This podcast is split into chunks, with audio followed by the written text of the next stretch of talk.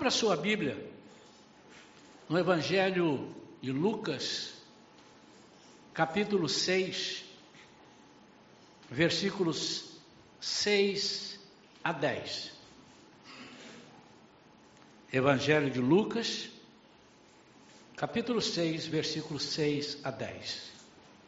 Diz assim: Num outro sábado, ele, Jesus, entrou na sinagoga e iniciou o seu ensino. E estava ali um homem cuja mão direita era atrofiada. Os doutores da lei e os fariseus estavam ávidos para achar algum motivo pelo qual pudessem acusar Jesus. E por isso o observavam com toda a atenção a fim de perceber se ele, Jesus, o haveria de curar durante o sábado. Todavia, Jesus tinha conhecimento do que eles pensavam. Mesmo assim, pediu ao homem da mão atrofiada: Levanta-te, vem à frente e permanece em pé aqui no meio. E o homem se levantou e atendeu a ele. Jesus então dirigiu-se a eles: Eu vos apresento uma questão. O que é permitido realizar no sábado? O bem ou o mal? Salvar uma vida ou destruí-la? E Jesus olha atentamente para cada um dos que estão à sua volta e ordena ao homem: estende a tua mão. O homem a estendeu e ela foi instantaneamente restaurada. Pai querido, em nome de Jesus, nós estamos na tua presença porque confiamos que é o melhor lugar. Confiamos, Senhor, que o Senhor há de falar conosco nesta noite, como falou de manhã, tem falado durante o, o louvor, tem falado conosco durante todo o trabalho, todos os trabalhos. Nós cremos na tua fidelidade. Ajuda-nos, Pai, a entendermos esse recado, essa mensagem que o Senhor tem para nós. Nós possamos fazer uso dela para nos beneficiar, mas principalmente para mostrar a tua glória nas nossas vidas. Nós oramos em nome de Jesus. Amém. Esse episódio ele está narrado também no Evangelho de Mateus e no Evangelho de Marcos. Mas o evangelista Lucas é conhecido como dos quatro o evangelista mais detalhista. Ele é conhecido como o evangelista, o narrador que narra detalhes nuances, coisas que talvez é, passem desapercebidos por, por outras pessoas. É, os outros talvez não entraram em detalhes, não só nesse caso, mas em muitos. Lucas é considerado o evangelista, o narrador detalhista. Colocaria, quando ele coloca algumas coisas, pode ter certeza que ele captou, que ele percebeu melhor aquilo que ele estava narrando, aquilo que ele, lhe foi passado. E ele é o único dos três que dá um detalhe sobre a cura, um detalhe importante. Ele diz: um homem cuja mão direita era atrofiada. Os demais dizem: um homem que tinha uma das mãos atrofiadas. Isso olhando pelo lado da cura, pode ser algo que seja desnecessário. Não, tanto faz. Ele, a esquerda estava doente, ou a direita estava doente. O importante é que Deus curou. Mas todas as coisas que Deus faz na nossa vida, Ele faz com um propósito. E muitas vezes Ele tem uma ação acima do que se pode ver. Por exemplo, a cura de Namã. Todo mundo mira na, na lepra, mas por trás da lepra, lepra, havia uma outra enfermidade que Deus precisava curar na vida de Naamã, que era o orgulho. Ele era uma pessoa que ele imaginava que as coisas tinham que ser do jeito que ele imaginava. Ele era uma pessoa muito importante, era uma pessoa é, que tinha uma autoridade, tinha um reconhecimento do povo. A Bíblia diz sobre ele que era um homem valoroso, vencedor. Ele era um homem de confiança do, do rei, do, ele era chefe do exército do rei da Síria e ele era muito valoroso. Talvez o Senhor quisesse quebrar isso na vida dele, fazendo com que ele passasse por uma certa, entre aspas, humilhação, de mergulhar num rio barrento, Jordão, um rio em que não havia nenhuma história de que alguém que entrasse ali tivesse sido curado. Ao contrário, na terra dele, ele disse: Na minha terra tem dois rios, Abana e Farpar, que são rios, rios límpidos. Por que, que então eu não mergulharia lá? E outra coisa, ele não queria fazer aquilo que ele achava talvez que fosse diferente, ele esperava que o homem viesse, o homem de Deus, falasse com ele, passasse a mão na enfermidade, como narra lá em 2 Reis, capítulo 5. Mas o Senhor disse: Eu preciso tratar com essa vida. Irmãos, eu quero falar dessa noite, o título da mensagem é A Cura e a Libertação. Muitas vezes nós somos curados de alguma enfermidade, mas não somos libertos dela. Muitas vezes nós somos curados de uma enfermidade, mas não entendemos o alcance daquela cura na nossa vida. E podemos ser sãos doentes. Podemos ser pessoas que não temos nenhuma enfermidade, mas por dentro sermos pessoas completamente enfermas. Ou não captarmos a mensagem que Deus passa através da cura. Nós entendemos que Deus pode curar e cura qualquer enfermidade que ele tenha, que nós tenhamos. Mas entendemos também que nem sempre ele cura a enfermidade que nós pedimos, e nós temos na, na Bíblia exemplos de pessoas que não foram curadas e nem por isso deixaram de ser salvas. Então, a enfermidade a cura física, muitas vezes, ela é mais valorizada do que o efeito que aquela cura pode causar na nossa vida. É essa a mensagem que Deus colocou no meu coração.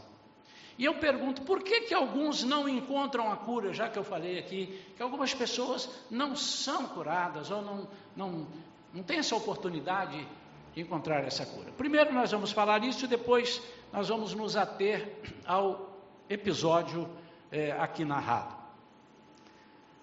Por que, que alguns não encontram a cura? Às vezes é porque não aceitam a oferta proposta. E por que não aceitam? Talvez porque nunca ninguém lhe ofereceu a oportunidade. Pelo que nós narramos aqui, esse homem estava indo à igreja, estava lá, as pessoas o conheciam, tanto que quando Jesus chega lá, nós vemos assim, as pessoas começaram a olhar para Jesus e olhar para o homem, imaginando, porque sabia que onde Jesus chegava tinha milagres. E eles devem ter pensado assim: ele vai querer aprontar qualquer uma, mas hoje é sábado. E na nossa lei não pode fazer nada durante o sábado, não pode trabalhar, segundo eles, não podem fazer isso aquilo. E Jesus entendendo isso, pergunta: Deixa eu fazer uma pergunta para vocês: o que é que eu posso fazer no sábado? Eu devo curar ou não devo curar? Aquele homem ia lá. As pessoas viam que ele tinha esse problema, mas nunca ninguém lhe ofereceu. Isso às vezes acontece conosco, nós nos acostumamos. E quando eu digo enfermidade, eu, eu não quero nesta noite me referir somente à enfermidade física, à enfermidade do corpo, alguma coisa que te incomoda, que não está correto dentro de você, que está torto dentro de você.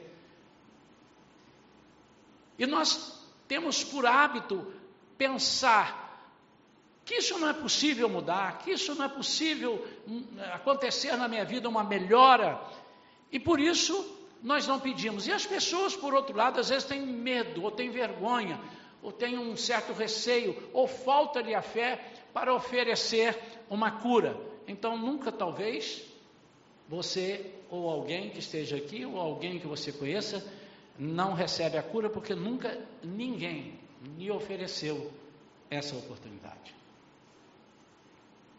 Nós temos um homem no tanque de Betesda, João, capítulo 5, e ele estava ali, e Jesus sabia, pela sua onisciência, que há 38 anos ele estava enfermo.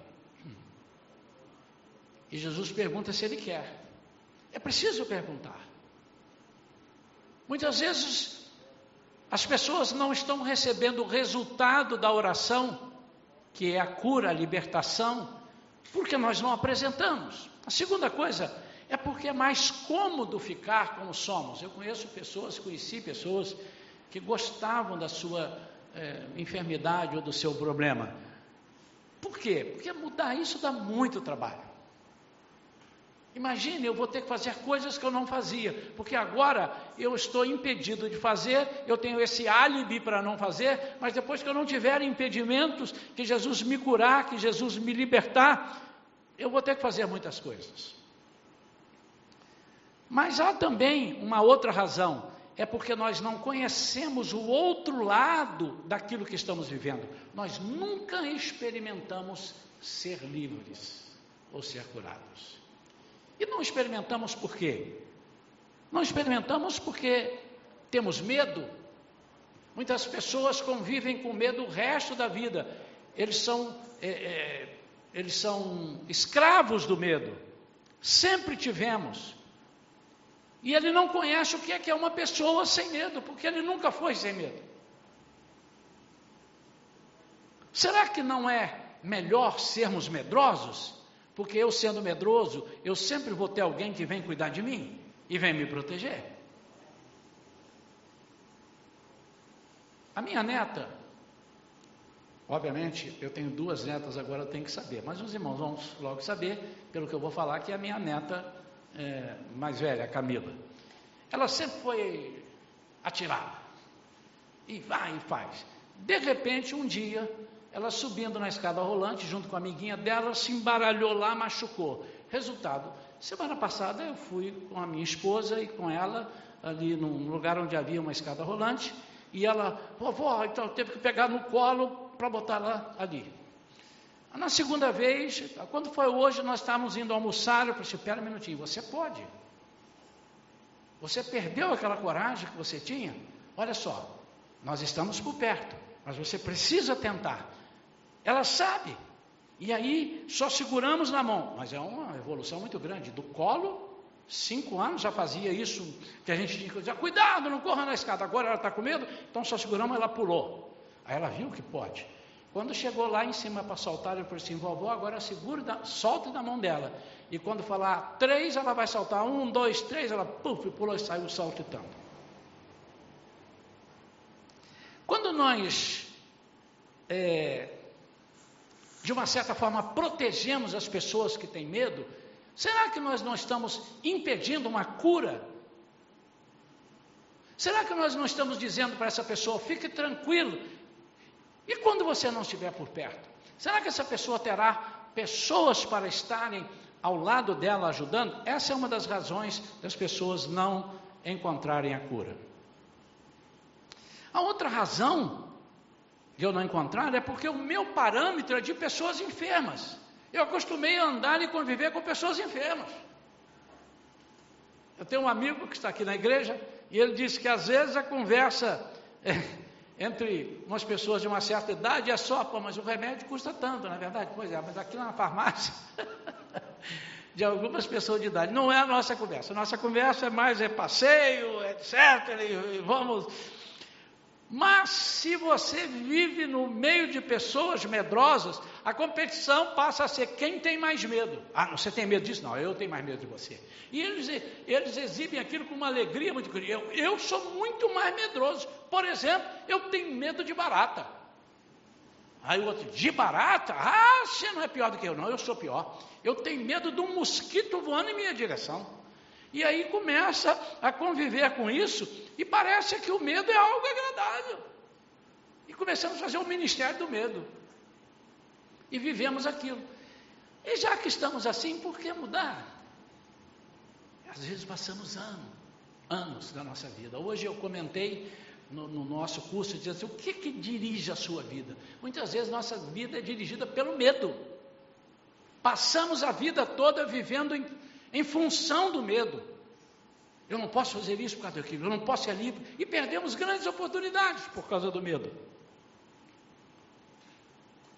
Mas as pessoas às vezes também não experimentam é, viver o outro lado, porque sendo livre de enfermidade ou de problemas, a gente vai ter que decidir sozinho questões na vida. Será que eu consigo? Eu agora estou liberto. Será que eu vou? É melhor eu eu ficar onde estou. Sendo livre, eu vou ter que tomar mais cuidado. Sendo livre, eu serei responsável pelos meus atos. Eu não vou ter mais desculpas para dar. Isso são algumas razões por que, que a gente não experimenta uma cura. Às vezes, desses anos de ministério que eu já vivi, experimentei, é, eu já vi pessoas que precisavam de uma cura, e quando você faz o apelo para ele vir ser curado, ele não vem. E já ouvi coisas assim: ah, pastor, já oraram por mim por isso? É, já oraram muito, deixa, deixa, deixa, incomoda não. Tipo assim, eu não vou dar um trabalho para o senhor a mais. Irmã, não vou dar um trabalho para você, irmã. É, é assim mesmo, a vida é assim, a gente tem que sofrer. Uns sofrem de uma forma, outros sofrem de outra. E há pessoas que precisam, outros eles não vêm com medo de não dar certo. Medo de não dar certo. E aí, eu vou colocar a igreja numa situação terrível, porque não dá certo.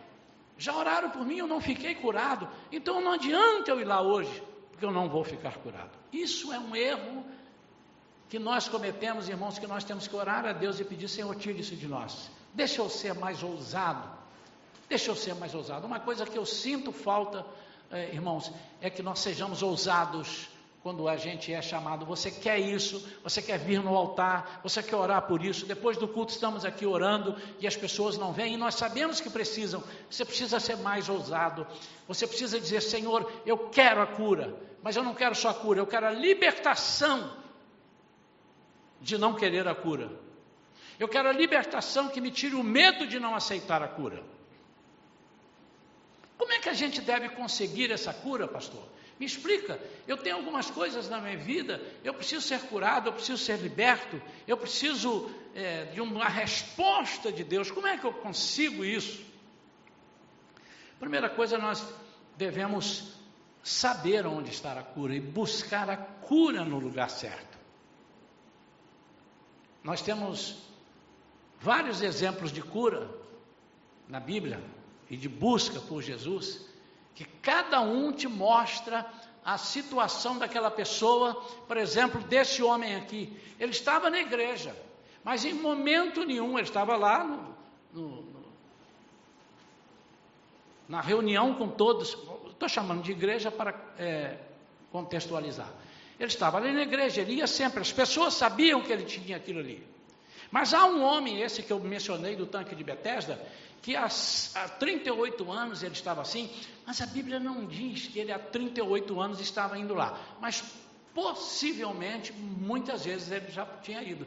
Porque quando Jesus pergunta para ele se ele quer ser curado, ele responde assim: Como é que eu vou ser curado se não tem ninguém que me ajude aí ao tanque? Porque tem um anjo que desce no tanque, quando ele sai do tanque, o primeiro que entra no tanque depois que o anjo sai, é curado de qualquer enfermidade que tiver, eu não tenho ninguém que me leve ao tanque. Eles estavam num lugar aparentemente correto, porque aquele lugar, o tanque de Betesda, também chamado lugar da misericórdia, ele era tido como um lugar que as pessoas poderiam curar, a, ou, ou conseguir a cura, depois que um anjo entrasse no tanque. A história diz que nunca um anjo entrou naquele tanque. Não havia nenhum histórico de um anjo. Eles estavam ali informados que ali era o lugar certo. Sabe, amados, às vezes nós estamos marcando passo nas coisas que achamos que é certa, um remédio que a gente acha que vai resolver e esquecemos que o remédio dos remédios, o médico dos médicos é o Senhor Jesus. Com isso, obviamente, eu não estou dizendo que os irmãos não tomem remédio. Não estou dizendo que os irmãos não procurem os médicos, mas muitas vezes nós estamos marcando passo, estamos enxugando o gelo, quando nós poderíamos ter uma resposta mais efetiva. E Jesus diz para aquele homem no tanque, diz, levanta, toma a tua cama e anda. Como se ele tivesse assim, eu sou dono do tanque, sou dono do anjo, sou dono daquela água, sou dono da sua vida, levanta, toma a tua cama e anda. Havia uma menina que estava muito doente, e até que Jesus chegasse lá, ela morreu. Era filha de Jairo. Quem era Jairo? Jairo era um dos principais dos sacerdotes ali da sinagoga. Ele era um dos líderes, era um, um pastorzão lá, um, e, mas a filha dele estava doente. E eu, a Bíblia não disse, mas eu gosto de ver as entrelinhas. Quantas vezes deve alguém ter dito ao seu Jairo, mas vai procurar Jesus? Você está brincando, rapaz. Jesus aí está sendo chamado aí como um, um pervertido aí, que está pervertendo as pessoas, estão desencaminhando as pessoas. Nós somos judeus, os, os sacerdotes aqui vão ficar muito incomodados, não pode, mas a menina está piorando.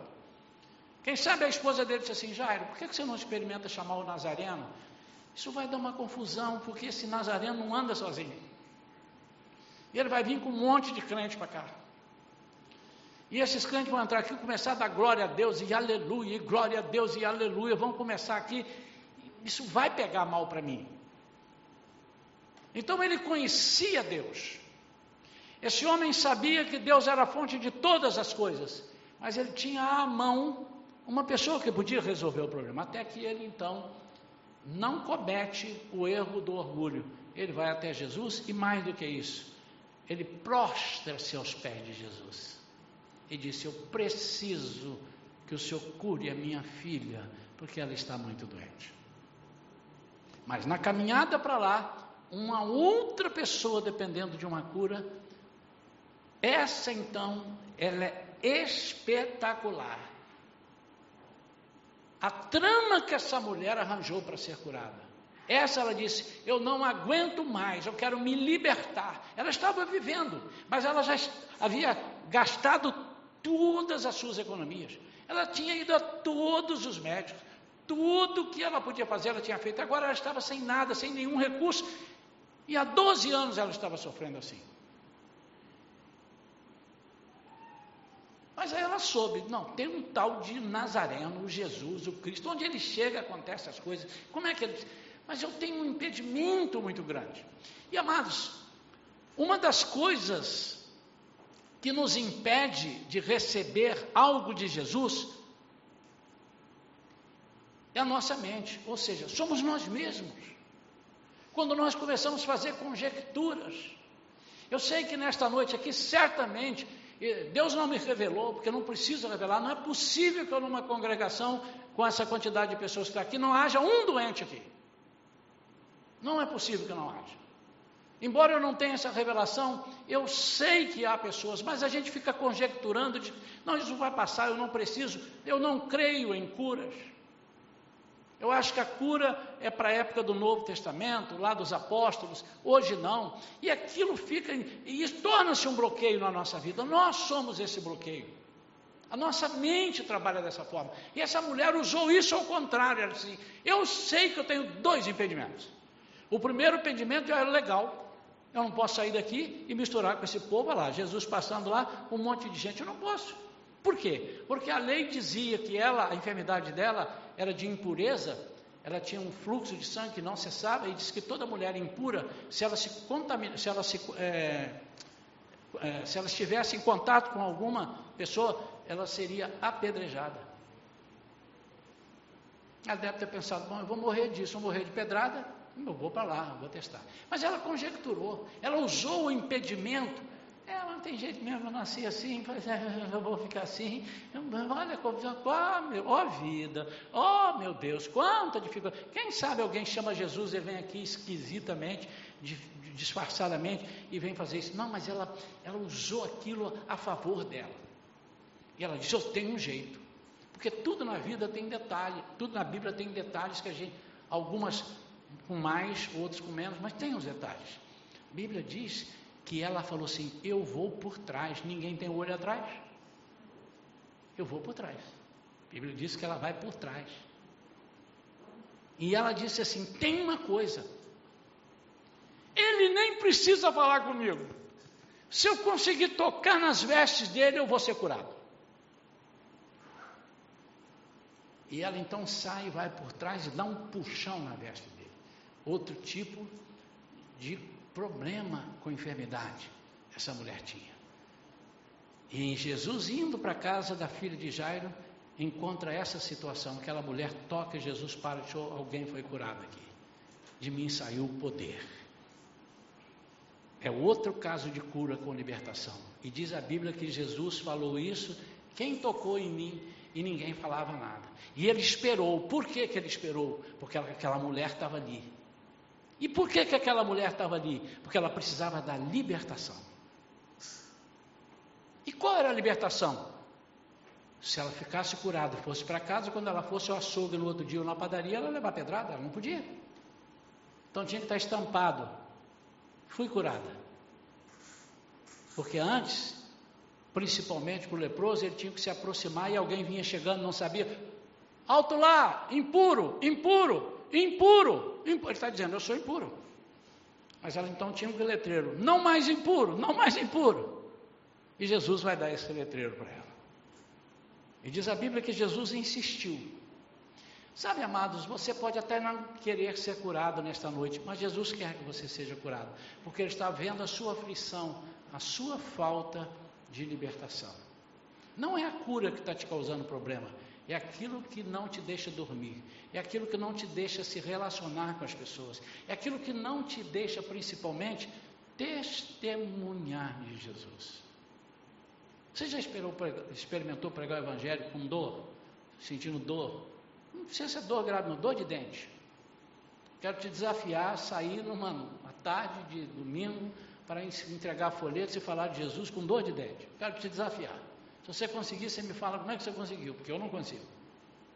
Quando você tem um problema sério, e essa enfermidade pode ser física, como eu disse, pode ser espiritual, pode ser moral, pode ser familiar, pode ser financeira.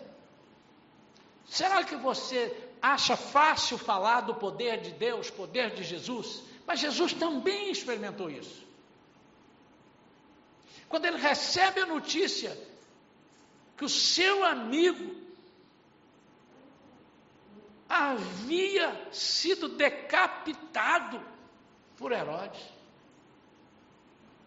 A Bíblia diz que ele ficou acabrunhado e saiu para um lugar apartado.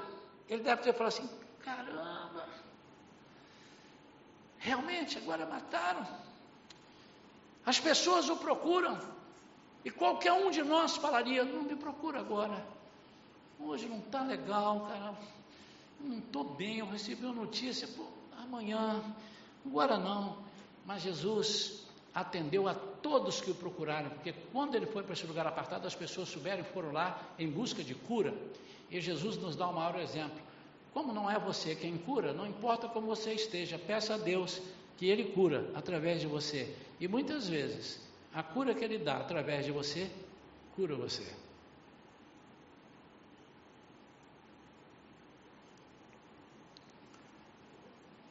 Paulo aos Efésios diz: Não vos embriagueis com vinho, no qual há devassidão, mas enchei-vos do espírito. Há muitas pessoas que curam a sua vida, diz assim: Eu vou encher a cara a curar minhas mágoas. Obviamente que nenhum crente diz isso. Mas o crente às vezes diz assim: quer saber? Eu estou com um problema, estou precisando resolver isso. Eu vou fazer um passeio, eu vou ser curado. A cura não pode ser paliativa. A cura de Jesus é uma cura total. A cura de Jesus, a cura de Deus, a cura do Espírito Santo na nossa vida é uma cura total. Ela cura e liberta. A principal função é te libertar. Porque você pode morrer salvo, faltando um braço. Você com certeza chegará no céu com os dois braços. Mas você pode ficar amargurado e entrar e ficar entediado e pensar em suicídio e sofrer e, e chorar, embora você esteja todos os órgãos do corpo perfeitos. E você está precisando dessa cura que te liberta. Então há pessoas que dizem: é, eu vou fazer uma viagem, eu vou numa festa. Eu já ouvi vários testemunhos de pessoas que se converteram dizendo assim: eu ia para a festa, eu ficava numa alegria, dois, três dias de festa, depois eu chegava em casa e percebia que a minha enfermidade não tinha passado, o meu problema não tinha sido é, restaurado, o meu problema não tinha sido, aliás, eliminado, a minha vida não tinha se, restaur, se restaurado. Aí eu encontrei Jesus, ele encontra a cura e a libertação total. Como conseguir a cura? Conseguir com a pessoa certa no lugar certo. Essa pessoa é Jesus, ela está aqui. E eu, eu quero dizer aos irmãos que também não, não idolatrem a igreja da cura, o pregador da cura, o irmão da cura, porque o diabo é danado para fazer isso, para que as pessoas se envaideçam com aquilo que Deus tem feito. Mas eu quero dizer que, assim como o momento está sendo esse, você, é, você pode ter outros momentos na sua casa, mas é, você precisa experimentar quando Jesus te chama agora. Ele disse para o homem: vem para frente, vem para o meio, chega para cá. Jesus fez um convite. Agora, eu quero ver o que Jesus viu ali e que, com certeza, só Ele consegue ver. Por isso que eu chamo de libertação. Uma coisa é ver um homem com a mão atrofiada. Outra coisa, o evangelista Lucas dizer, a mão direita estava atrofiada. A primeira coisa que aquele homem fez foi assumir publicamente a fé em Deus. E ele tinha muitas dificuldades parecidas com essas que eu citei da mulher do fluxo de sangue, da filha de Jairo, ele tinha algumas dificuldades. A primeira dificuldade que ele tinha era o olhar reprovador das pessoas. Por quê? Ninguém consegue reprovar uma situação olhando para Jesus e olhando para o homem sem que ele perceba. Eles, na linguagem de hoje, eles estavam secando o camarada. Os fariseus, os religiosos, secaram o camarada. E ele tinha uma dificuldade porque ele sabia o que os judeus pensavam acerca da mão direita. Quando Lucas fala em mão direita, ele quer falar para os judeus da importância da mão direita na cultura do povo de Deus até hoje. E ele então ele tinha que assumir publicamente algumas coisas. Primeiro, o meu problema. E esse problema que eu tenho da mão direita, as pessoas sabem que eu não posso fazer algumas coisas porque eu não tenho a mão direita boa para fazer. Já vou, já vou dar detalhes. Essa era uma. A segunda, ele dizia: Poxa, eu não conheço nada, eu não, nada foi feito na minha vida, eu nunca experimentei uma cura. A Bíblia não diz quanto tempo ele tinha essa mão atrofiada, mirrada, mas ele disse: agora, ou eu me jogo, ou eu não me jogo. Eu ouço que todos aqui ao meu redor ou eu atendo o que todos ao meu redor estão falando que é impossível, que não pode dar mais no sábado, podia ser na sexta-feira, por que não na quinta, na terça, não logo sábado? Ou eu perco essa chance, ou eu, pela fé, faço aquilo que aquele homem está mandando.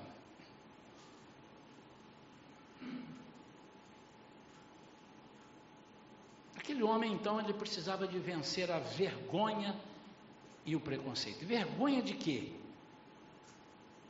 Primeira vergonha é que ele sabia que as pessoas viam que com a mão atrofiada ele não podia fazer muitas coisas que só a mão direita faz, ou principalmente a mão direita faz. Foi muito difícil para aquele homem, com certeza, que embora as pessoas soubessem, ele que ele tinha essa mão atrofiada à direita, ele poder se manifestar dizendo: realmente, eu não tenho podido fazer essas coisas porque a minha mão está atrofiada. Então o problema dele não era só a cura, é o problema daquilo que ele não podia fazer, a sua vida não podia fazer. A mão direita na cultura judaica, ela tem alguns significados.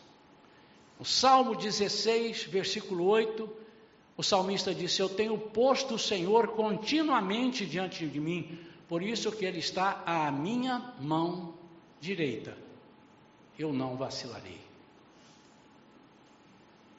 O inimigo devia ter plantado: você não tem o Senhor à sua mão direita e você não pode fazer as coisas, porque a sua mão direita está atrofiada. Muitas vezes, amados, nosso Jesus está atrofiado na nossa vida, porque nós achamos que não merecemos, nós achamos que alguma pessoa fez alguma coisa melhor do que a nossa e eu não sei fazer aquilo, e nós achamos eu mereço sofrer essas coisas, e esse Jesus que é poderoso para libertar, para fazer todas as coisas, ele é poderoso todas as vidas, mesmo na minha, ele está atrofiado para mim. Eu o atrofiei.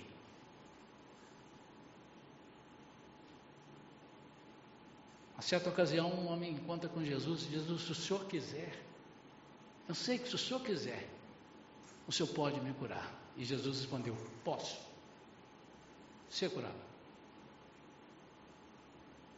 É muito bom quando nós sabemos o que Jesus pode, do que ele é capaz, diferente daquilo que nós falamos.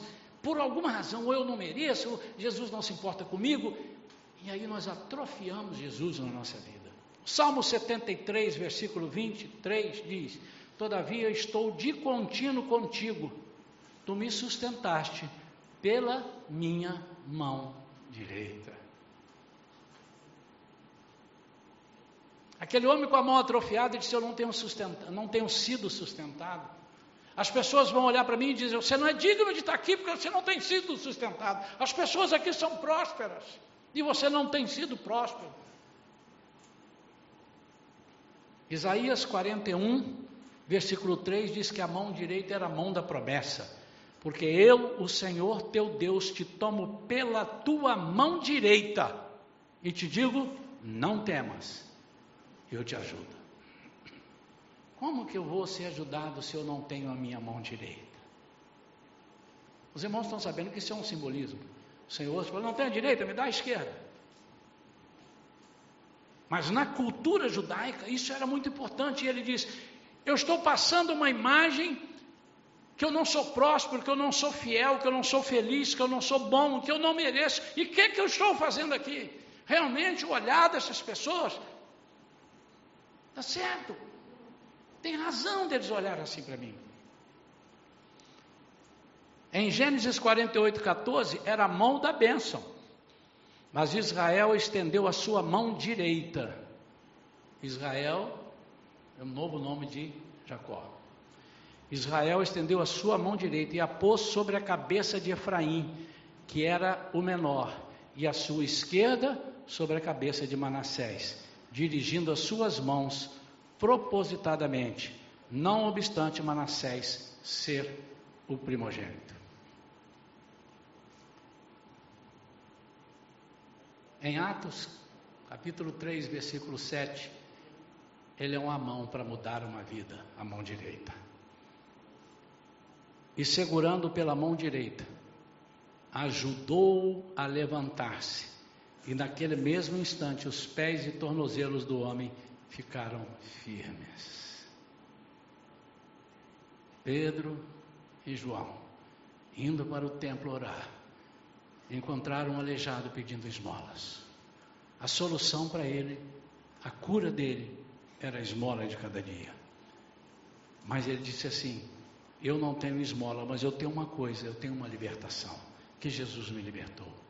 O que eu tenho, eu te dou. Em nome de Jesus, levanta e anda. Mas não só disse isso, ele segurou pela mão direita. O que representa a mão direita na nossa vida, irmãos?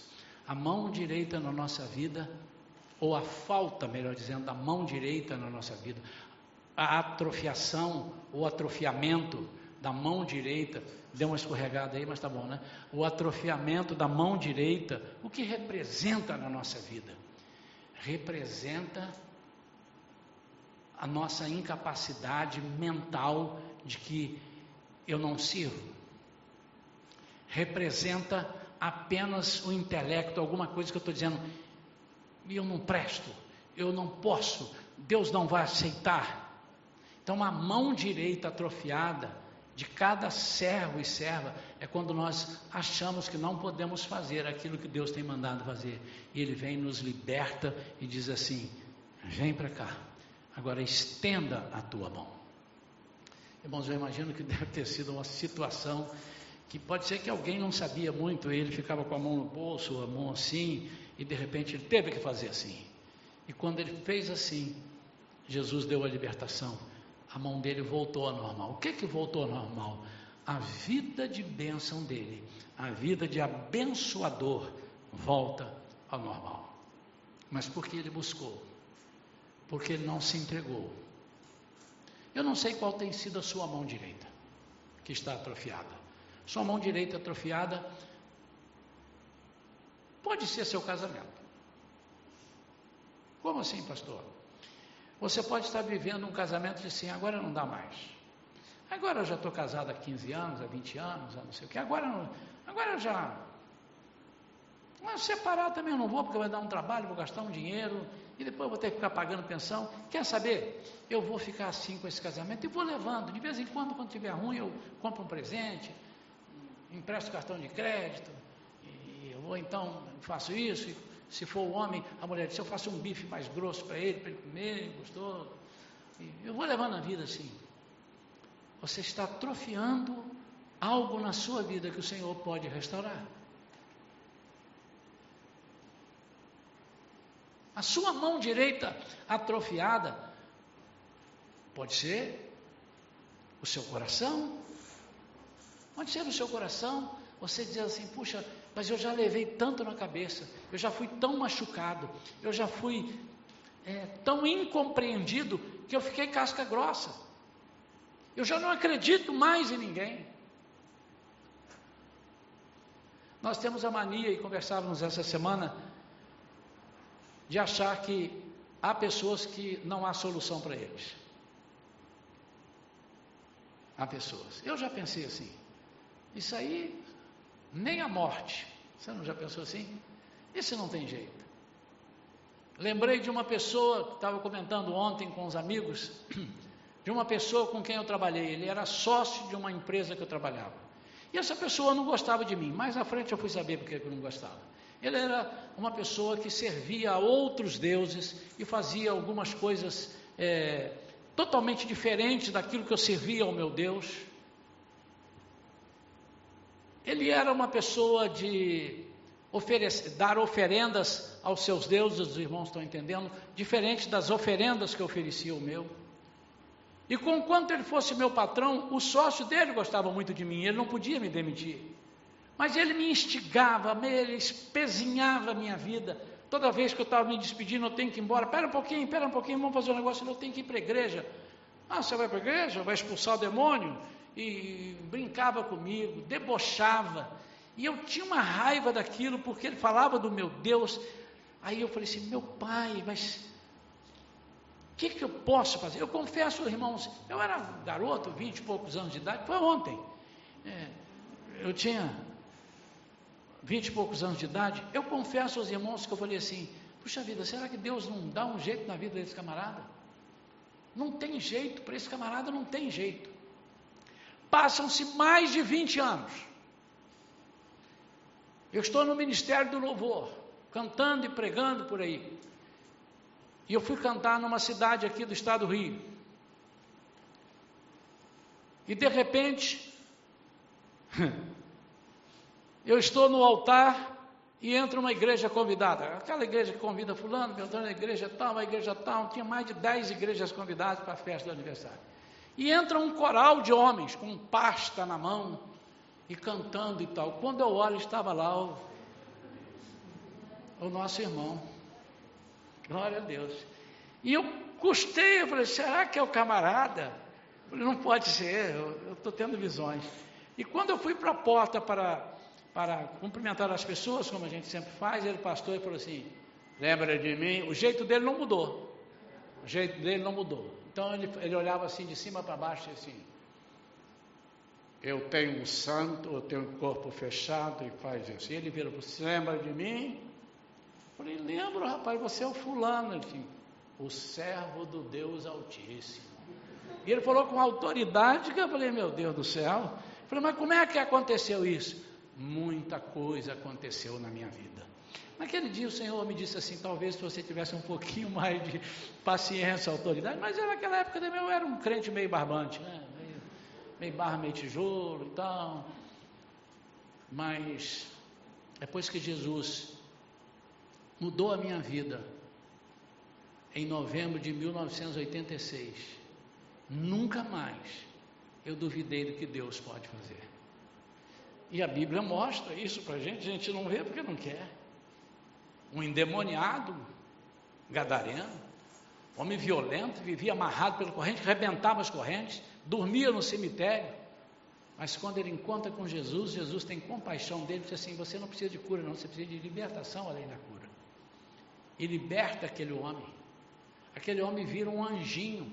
A Bíblia diz depois que estava no barco, Jesus falando, e ele estava lá sentado olhando. Imagina a cara das pessoas: quem é aquele ali? É o ex-endemoniado gadareno. Misericórdia, sai daqui, que esse homem. Não sei o que, é que eles pensavam, mas ele estava ali sereno. Sabe, meu amado, às vezes você está com a mão atrofiada e a sua vida está atrofiada por causa dessa mão, que muitas vezes pode ser o pensamento. Pensamentos atrofiados.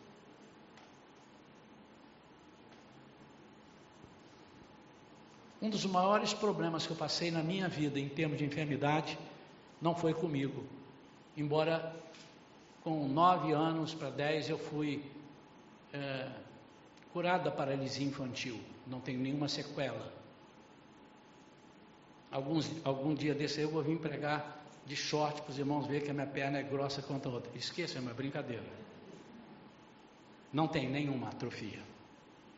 Apesar disso, maior problema que eu tive de enfermidade foi quando a enfermidade atacou minhas duas filhas pequenininhas. A Vivian, que está aqui, que tinha dois anos e pouco, e a Thaís, com meses. E aquilo me consumia. Mas aquilo me devorava. E eu já tinha feito de tudo. O médico disse: Não, não tem problema não. A Vivian é só tomar vacina. Ah, é uma, todos os dias. Até quando? Até o fim da vida. Na primeira semana ela tomando vacina, eu já, eu já chorava antes de sair de casa. Deixava a Vera com ela na farmácia, eu não queria chegar perto. Quando entrava na rua da farmácia, ela olhava e conhecia, ah, começava a chorar, que ela sabia que ela ia entrar na agulha. E aquilo me consumia.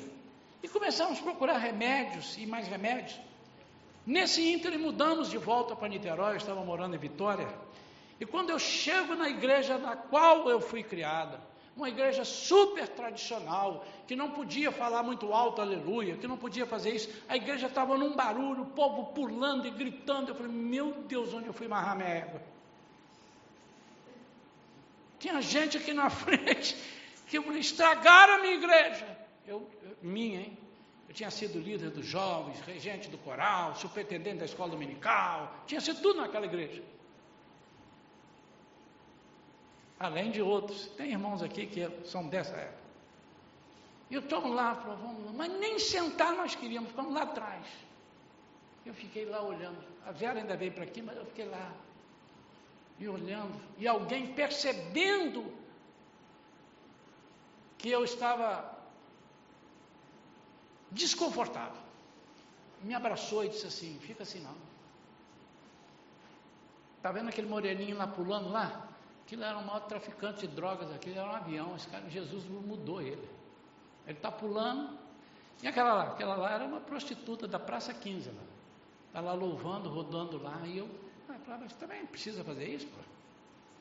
Não pode cantar assim. Mas naquela noite, aprove a Deus da minha cura está ali. Uma irmã que não ia àquela igreja, eu já falei isso aqui algumas vezes, foi à igreja. E quando deram a palavra, ela no final, já tinha acabado o culto. E o meu irmão que estava pregando naquele dia, passou a palavra para ela, ela veio, saudou os irmãos e disse: eu, eu vim aqui hoje por um propósito, porque Deus falou: vai lá. Meu marido, que é pastor, foi para outra igreja. Eu falei assim: mas eu não posso sair sem meu marido, vai lá. E quando ela começou a falar e tal, porque o Espírito Santo de Deus, eu comecei de lá com a minha mente atrofiada. Eita, já vem a abobrinha. Esse povo ficou mais doido do que nunca. E quando ela disse que ia curar uma pessoa que estava com um problema na coluna e tinha uma perna mais curta, levou a pessoa à frente, eu saí de lá, vim para ali e fiquei olhando. E naquela oração, ela orou. A perna do menino, que era mais curta um pouco e por isso ele andava e tinha problema na coluna, chegou no lugar, não amanhã, chegou na hora e eu vi. E eu falei: que que é isso? E fiquei olhando. Esse menino já veio aqui pregar. Pastor William, da Igreja Metodista. Esteve aqui. E ele deu esse testemunho para os irmãos. Agora ele é um pastor. Mas aí ela disse assim: Deus está curando mais duas pessoas aqui. Levanta assim, assim, assado. Ninguém levantou para o senhor, lascou. Mente atrofiada. Irmãos, como isso nos atrapalha? Eu era um cristão tradicional. Mas Jesus queria quebrar isso. E daí a pouco ela setorizou, está aqui. E é do sexo feminino. E agora é que eu quero ver pegar. E quando ela profetizou e falou, evidenciou a cura das minhas duas filhas. E nós vimos. É como se Jesus estivesse falando, vem para cá. Eu fui correndo. Eu lembro a frase que a Vera falou: Senhor, eu quero isso tudo. Daqui a minha mão. Sabe, amados, às vezes nós perdemos a oportunidade, Deus está aqui dizendo assim: vem aqui. E a gente acostumou na igreja ou alguém falando: quem vai no altar é a pessoa que está. E todo mundo vai descobrir que você tem problema. Mas o diabo já sabe. A torcida do seu time de futebol já sabe. Hum. Não tenha vergonha. Interessante que Jesus cura à distância. Cura ou não cura? O centurião falou para ele: o senhor não precisa ir lá em casa. O senhor me dá uma palavra. E ele pum, mandou a palavra, a palavra chegou lá. Quando o centurião chegou, ele já tinha sido curado. Mas por que, que agora ele disse, vem à frente? E por que, que ele diz, estica a mão? Mas não podia fazer isso na surdina, irmãos? É porque Deus quer quebrar de nós os paradigmas.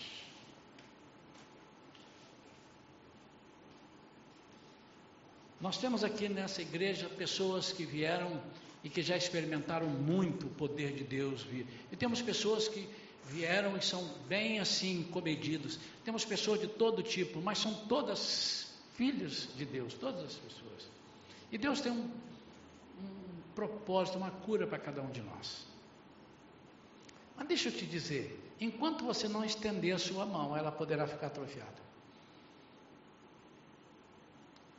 Eu quero orar nessa noite por qualquer tipo de cura que você tenha e que te desestabiliza. Libertação. Às vezes a gente pensa que libertação é libertar a pessoa do demônio. Não, é libertar você das amarras, dos medos, de algo que te coloca sempre numa posição de inferioridade. Mas libertação é aquilo que Deus quer na sua vida para quebrar as algemas que o inimigo coloca na sua vida e que te impedem de louvar. Porque quando nós somos assim, nós não louvamos, nós somos é, doentes por alguma razão, estamos é, atrofiados por alguma razão, nós temos muita dificuldade de adorar. Aceitem isso ou não, mas temos. Se você não tem, eu tenho. Eu não estou dizendo que não faço, eu tenho dificuldade. É mais fácil adorar quando alguém me dá uma notícia: você ganhou 10 mil reais, a sua saúde está boa, uhul, aleluia. Mas quando o médico diz: está lascado, está ruim aqui, está não sei o que, você está devendo 5 mil, é mais difícil. Mas a Bíblia diz que nós temos que tirar essa atrofia da nossa vida. E é isso que eu quero propor nessa noite. Eu queria que nós ficássemos em pé, irmãos. E eu, eu, prometo em nome de Jesus, eu não quero amofinar os irmãos, eu não quero é, atrapalhar a vida dos irmãos, mas eu tinha muita vontade que você agora atendesse ao convite do Senhor, sem precisar me dizer o que é, mas nós vamos orar por cura aqui. Você venha, fique em espaço, um pouco mais de espaço, eu não vou chegar tão perto de você. Quando eu falar em cura, pastor, mas eu não estou sentindo nada aqui. Lembra a pregação que eu fiz? Você tem um casamento que ninguém deu jeito até hoje. Você tem uma enfermidade é, psíquica. Você tem, eu não sei o que, é que você tem, não quero saber o que você tem, eu não preciso porque Jesus já sabe. Eu quero, em nome de Jesus, orar por isso. Os irmãos que estão aqui na primeira fila podem chegar um pouquinho mais à frente? Isso. Não tirem a máscara, tá, irmãos? Porque nós estamos sem condição de estar mais de um metro de distância das pessoas. Então, isso. Fiquemos com as máscaras, por favor. Eu vou ficar daqui, não vou me aproximar de vocês. E nós cremos. Eu vou pedir a pastora Vera, pedir mais algum irmão que sentir no coração assim, que esteja na posição de ou de tocar na pessoa, aquilo que eu estiver falando vai levar a cura, a libertação através de um de nós. Eu não quero ir lá tocar, não quero colocar a máscara agora, porque vai me impedir de falar bem aqui. Eu quero que eh, alguém que se sentir nesse momento é, em condições de interceder, que nos ajude nessa intercessão. Mas não venha com medo. Se você vier com medo, você vai me atrapalhar. Venha com autoridade. Deixa eu te dizer, você só tem que ajudar a pessoa a estender a mão. Mais nada. E como é que você ajuda? Orando por ele agora aí perto. Se Deus te direcionar por, alguém, visualize essa pessoa, fite os olhos nele e manda, manda o torpedo. Pode mandar que vai chegar nele. Em nome de Jesus. Eu creio num Deus absolutamente poderoso.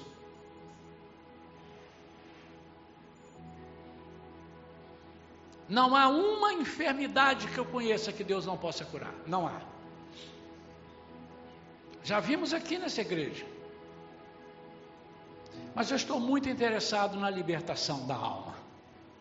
O inimigo, durante muitos meses, nos colocou um medo por uma situação. Não estou dizendo que o inimigo nos colocou em casa, não, viu, irmãos? Ele não tem esse poder para me trancar em casa. Nós obedecemos e por uma situação estivemos em casa durante oito meses. Não é? E o inimigo nos colocou em algumas pessoas muito medo. Amém ou não? Medo de não ter dinheiro, medo de perder emprego, medo de perder cliente, medo de perder a saúde, alguma coisa. Mas o inimigo também esfriou algumas pessoas, não só aqui na igreja, não. Esfriou em vários lugares. Por quê? É dele isso. Quanto mais frios estivermos, menos resultado daremos em nome de Jesus. Atrofiou alguma coisa em nós. Irmão, mas o poder de Deus é tão grande que eu tenho certeza, irmãos, absoluta, absoluta certeza, que hoje, quando nós sairmos daqui, nós vamos incomodar o inferno. Nós não estávamos incomodando? Não, não estávamos, não. Nós temos que incomodar o inferno. Nós temos que passar na calçada e o inimigo tem que falar: ih, muda de calçada que ali já vem um crente cheio do poder de Deus. E eu não sou diferente de Pedro, e Pedro não é diferente de mim. O apóstolo Paulo não é diferente de mim, e eu não sou dele. A Bíblia diz que eles eram sujeitos às mesmas fraquezas. Sabe por que, que eu não sou diferente deles? Porque eu tenho o mesmo Deus. E eu preciso crer que eu tenho que passar e a minha sombra tem que curar alguém. Eu preciso crer que o meu olhar na fila de um mercado, olhe para mim, irmãos, olhe para mim. Vamos imaginar, eu vou olhar para o Mauro agora eu encontro na fila do mercado, eu tenho que crer que esse olhar que Jesus dava, diz que a Bíblia diz que o olhar dele penetrava. Tem um hino que diz: o olhar de Jesus transforma tudo. E eu tenho que olhar para o Mauro, para a pessoa que eu não sei nem o nome, e dizer: Deus te abençoe. Ou então eu não dizer nada, eu só olhar e mandar o torpedo. Irmãos, eu creio nisso como eu já vi isso. Foram 30 anos trabalhando aí fora e vendo. Eu digo, eu não aceito que eu não veja isso todo domingo na nossa igreja. Eu não aceito. E eu briguei com Deus essa semana. Falei, Senhor, eu não aceito. Se é para a gente perder isso, o Senhor me leva. Para eu ficar com o gostinho do, do passado. Agora, por favor, não olhe para mim dizendo assim, é a igreja, é o pastor Isaías, é porque. Não, é você, meu amado. É você, você não sabe o poder que você tem aí. Estende a sua mão direita. Estende a sua mão direita. Mas estende o máximo que você puder. É isso. Estende. Estende a sua mão direita. Estende. Pronto. Pode retornar, ela já foi restaurada. É, eu vou orar ainda. Estende. Meu amado e minha amada, sabe quando é que vocês vão saber se quando você estender a sua mão as pessoas vão ser abençoadas? Quando vocês fizerem. E Deus amanhã, presta atenção, irmãos. Amanhã já vai começar. Se não começar hoje, na hora que sair daquela igreja, vai te apresentar pessoas que você precisa tocar e falar. Vamos perder a inibição. As pessoas estão doidas, secas, para ouvirem uma palavra de vida e de vitória. Tem gente desesperada aí, se matando. Eles estão dizendo: por favor, me ajude. Dá uma olhada e faz assim. Você vai ver o seu sorriso chamar a pessoa. Diz, por que você riu para mim? Porque eu te amo no amor de Jesus. Quero orar pela sua vida. Os irmãos estão orando aqui. Eu vou orar daqui de cima. E eu quero pedir a você agora que preste atenção na minha oração. Aqueles com quem ah, os irmãos estão orando, fiquem tranquilos, se, se, se atenham à oração da Vivian com eles, da Priscila, da Vera ali. Se alguém estiver orando, mas dentro do possível, vamos tomar posse. Primeira coisa que eu vou pedir a Deus é que te mostre que a sua mão voltou ao normal. E essa mão, irmãos, você sabe o que, é que eu estou dizendo, né? É a mão da mente, é a mão do corpo, é a mão da família, é a mão disso, mão daquilo, é a mão atrofiada. A mão direita é a mão da bênção, é a mão da segurança, é a mão que oferta. É a mão que oferta. Amém? Pai querido, em nome de Jesus, eu não vou pedir, eu vou declarar que os teus servos estão curados, porque eu estou me valendo da tua palavra aqui em Lucas capítulo 6, quando o Senhor disse: Vem para frente, vem para cá para o meio, agora estenda a sua mão, Pai. Se o Senhor é Deus, como eu sei que é, Jesus, se o Senhor está no nosso meio através do Espírito Santo, que eu sei que está, eu vou determinar também que essas coisas aconteçam agora. E mais uma vez eu vou pedir: estenda a sua mão direita o mais forte que você puder recebe agora a libertação. Você não está mais atrofiado na área que você achava ou que tinham dito que você está. Agora, o segundo ponto da oração, preste atenção. Em nome de Jesus, em nome de Jesus, a sua mão direita, como daquele homem, foi restaurada para você segurar na mão direita de outras pessoas e levantar. São pessoas que não estão abençoando. Por quê? Porque o coração está em conflito, porque eles estão se sentindo prejudicados, diminuídos. Então, restaure a fonte abençoadora nos irmãos, a fonte de cura, aquela fonte de proteção que a mão direita representa. Tire a inibição das pessoas. Domingo passado, nós oramos para você podar podar no sentido de vitaminar as pessoas. Então, em nome de Jesus, vitamine agora as pessoas que você conhece. Em nome de Jesus, há lugares que eu não posso ir. Há lugares que só a doutora Tati e a doutora Magna podem ir. Nos hospitais, eu não posso entrar lá. E ela tem ali um caminhão de pessoas que precisam ter as suas mãos direitas restauradas. Há lugar que eu não posso chegar, empresas que eu não posso ir. Muita gente, essa semana vai lá comprar salgadinho com a mão atrofiada. Muita gente. Pode se preparar. E vocês precisam passar isso. Salgadinho é um mero pretexto. Vai ser um mero detalhe. Mas vocês vão restaurar mãos. Vocês vão ver quantas mãos direitas vão aparecer na vida de vocês. Quando alguém falar alguma coisa, você diz, Ih, já sei, mão direita. E eu quero te autorizar em nome de Jesus, meu amado. Eu não sou místico, a nossa igreja não tem isso. Mas você tem até liberdade, faça isso.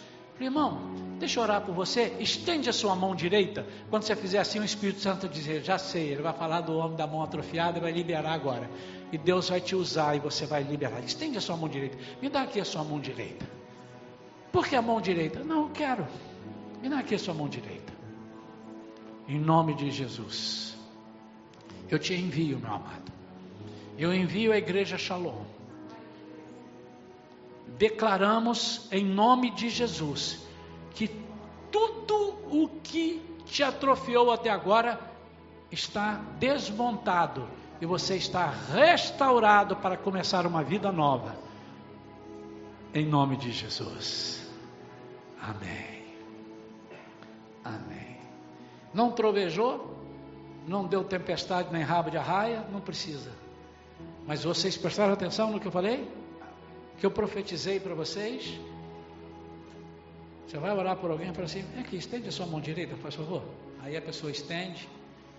Né? Às vezes você não precisa nem tocar, que a pessoa ah, não toca na minha mão o negócio do álcool. Aí você fala assim: estende a mão direita. Por que a mão direita? Estende a mão direita. Isso é um problema meu com Deus. O Senhor restaura a dignidade. Restaura a fonte de bênçãos. restaura a alegria, mão direita. Eu citei alguns versículos, se vocês procurarem colocar mão direita, você vai ver a quantidade.